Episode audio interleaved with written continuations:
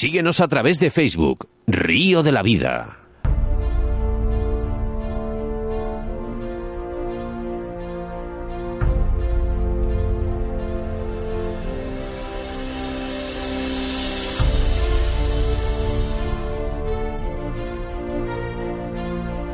Y es que es nuestro último programa en directo y la actualidad manda. Nos vamos a saltar todos los cánones que tenemos habituales en nuestro programa de Río de la Vida porque nos han llegado muchas denuncias de nuestros pescadores sobre el Valle Esgueva. Y a quién mejor que Pedro Cuestas, Alex Retrógeno, para contarnos lo que está pasando en nuestras aguas del río Esgueva.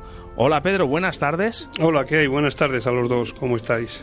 Pues muy bien y bueno, encantado de, tenerte otra vez aquí en Río de la Vida. Lo mejor que hoy lo tenemos en los estudios, ¿no, Oscar? Eso es. bueno, eh, Pedro, eh, cuéntame, ¿en qué se basa eh, para hacer esta afirmación?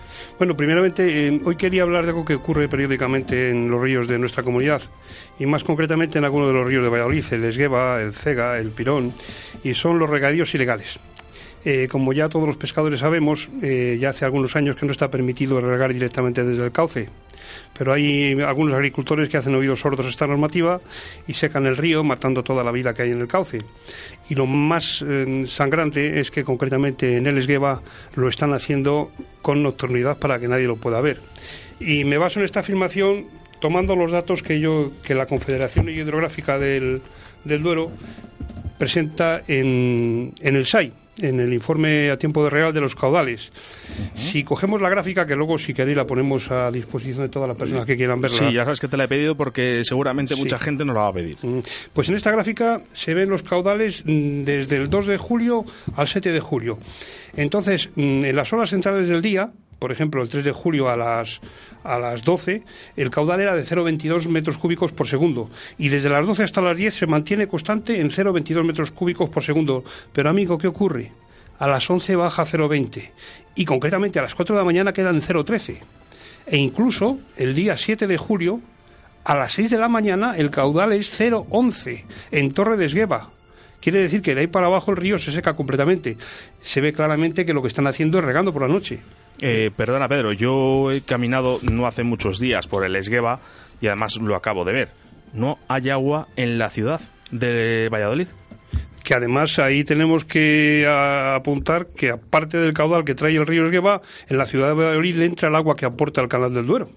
Eh, además, además, eh, todo esto, además, no solo influye en, nuestra pesca o los pescadores siempre estamos con, nuestra pesca, con los peces, pero ¿Las aves? No, no. Eh, esta circunstancia de secar el río no, no nos atañe solamente a nosotros, a los, a los pescadores, atañe a todo el mundo. El cauce queda totalmente muerto, queda sin vida. Fauna, flora, eh, todo tipo de, forma de vida muere y tarda años en recuperarse. Fuera, fuera de que este río es, eh, son aguas subterráneas de por sí, pero que realmente sí la zona del la zona del transcurso bajo es la única que se queda con agua el cauce de la parte de Renedo hacia abajo. siempre dicen que las truchas se que oh, mira, pues hay truchas cerca de la zona de Valladolid. ¿Por qué será? Eh, pues porque es una zona que bastante, mantiene bastantes pozones y bastante caudal. Pero bueno, mira, em, yo quería mm, comentar algo que mm, queremos en todo buscar siempre culpables. Aquí claramente los culpables son los agricultores, que pasan de lo que ocurre en el río y lo que van mirando son su interés. Y también tiene bastante culpa la Confederación Hidrográfica del Duero, que, que no actúa de oficio ante estas infracciones. Pues ¿por qué? Pues porque no quiere problemas con, con la Confederación de Regantes, con los agricultores, con los alcaldes de los pueblos, pues porque no quieren, no quieren problemas. Y, y yo pienso que la solución de todo esto es complicada. La Confederación es intocable. Esto se demuestra, mira, os voy a comentar un caso. En el año 2015, un grupo de asociaciones, concretamente una de ellas Ecologistas en Acción, creo que también estaba Asociación Ornitológica Dale y varias, presentaron una denuncia a un juzgado contra la Confederación por no mantener durante el 2015 el caudal ecológico en el CEGA, permitiendo los regadíos. Y este juicio fue admitido a trámite, pero ¿qué ocurrió? Cuando llegó al fiscal, el fiscal lo echó para atrás porque la Confederación simplemente alegó que era un año de sequía y entonces no se podían parar los regadíos. Pero ¿qué pasa? El 2016 estas mismas asociaciones volvieron a presentar una denuncia. Se admitió a trámite y el fiscal alegó lo mismo. era un año de sequía, cosa que no es cierta porque si tomamos los históricos de la Confederación, aquel año fue un, año hidrológico normal. Quiere decir que la Confederación es intocable. Pero hay una cosa que está clara, eh, los niveles de ecológicos de los ríos son intocables. Bueno, deberían de serlo. No, es que Eh, son intocables. Mm, sí, eh, deberían, pero son tocados. El CEGA se seca, el Esgueva se seca, Ahí tenemos muchos. el caso de Antonio Guirao. Sí, el tema que se denunció aquí del río Zumeta.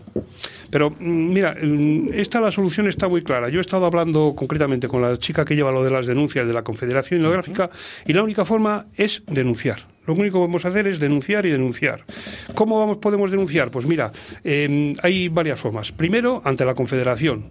La denuncia se puede realizar, mira, aquí tengo un modelo de, formulario de la denuncia, tú te metes en Google y buscas denuncias Confederación Hidrográfica y te puedes descargar un formulario. Este formulario viene tus datos, el tema que denuncias, el objeto de la denuncia y luego al mismo tiempo cómo quieres recibir la comunicación de, de que esa sugerencia ha sido emitida por email y demás. Y la Confederación está informada, está obligada, perdón, a informar al interesado de las actualizaciones realizadas en un plazo de 20 días. Y al mismo tiempo, eh, esto queda registrado, con lo cual no pueden decir que no lo ha recibido. Lo puedes mandar a la Sí. Confederación a través de, de la página, a través de correo, como quieras. Y compartir nosotros el archivo a través de nuestras redes para que la gente lo Claro, firme por, o- por supuestísimo, Sebastián, que para aquí estamos para ayudar a, a gente como Pedro y gente que nos ha denunciado este caso, que son muchas, ¿eh? Muchas, pero ¿eh? Muchísima esto- gente. Lo que pasa que el tema está que, Pedro, que luego aquí no habla nadie. Mm, No es exactamente eso. Vamos a ver. Eh, vamos, yo estoy haciendo una cosa por los cauces mm, que normalmente están marcados. Denuncia a la Confederación. Esto tiene un pequeño problema. Esa denuncia tú lo haces una persona privada, no eres agencia de la autoridad. Entonces tiene que ir un agente de la Confederación a constatar los hechos. ¿Qué ocurre? Que cuando llega ya no está el pozo regando. Entonces, Claro, es que es por la noche. Efectivamente. ¿Qué ocurre? Lo que se debe hacer entonces es denunciar al SEPRONA. El SEPRONA, Guardia Civil o a un agente de medio ambiente son agentes de la autoridad, con lo cual ya los hechos, si va directamente el SEPRONA, cuando tú lo denuncias ya es un agente de la autoridad. Entonces él ya acusa la denuncia.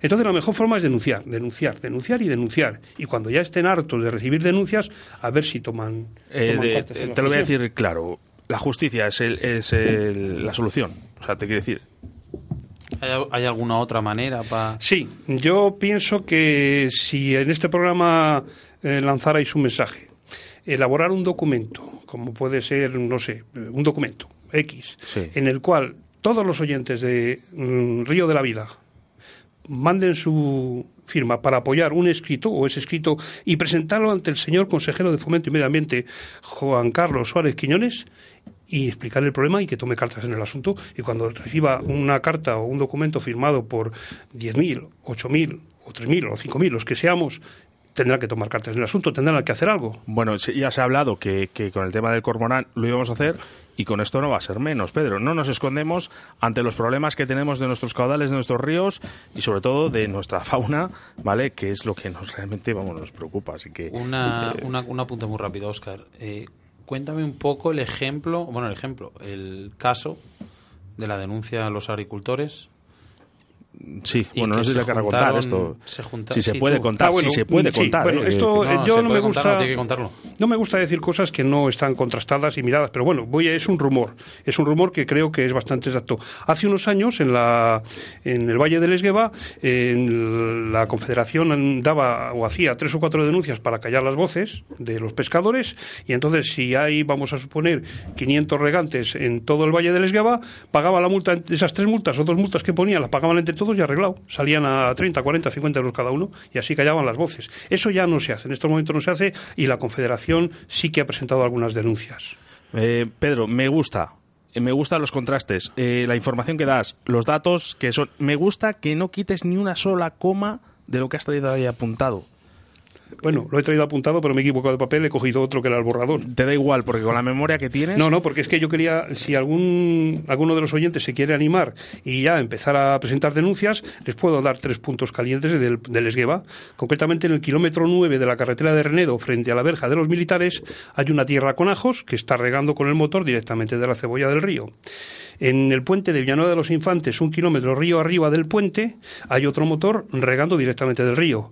En Villarmentero, en el puente por está el paso de las bicicletas, hay otro motor regando directamente del río. Entonces, si quieren eh, nuestros amigos pescadores o oyentes ir a comprobarlo y presentar ya alguna denuncia, pues mira, ya tienen tres puntos para poder hacerlo. Desde aquí vamos a hacer todo, todo, lo, todo lo máximo que esté por nuestras manos y sobre todo pedir ayuda a nuestros oyentes de Río de la Vida porque esto hay que sacarlo adelante.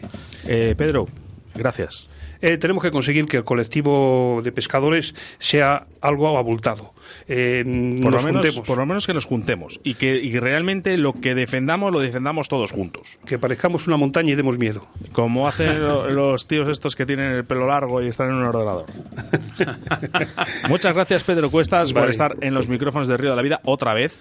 Y créeme que este, creo que esta conversación va a pasar fronteras. Bueno, espero que el año que viene tengáis un- otra temporada tan, tan estupenda como habéis tenido este año. Bueno, que sea igual o mejor. Muchas gracias, Pedro Cuestas. Río de la Vida,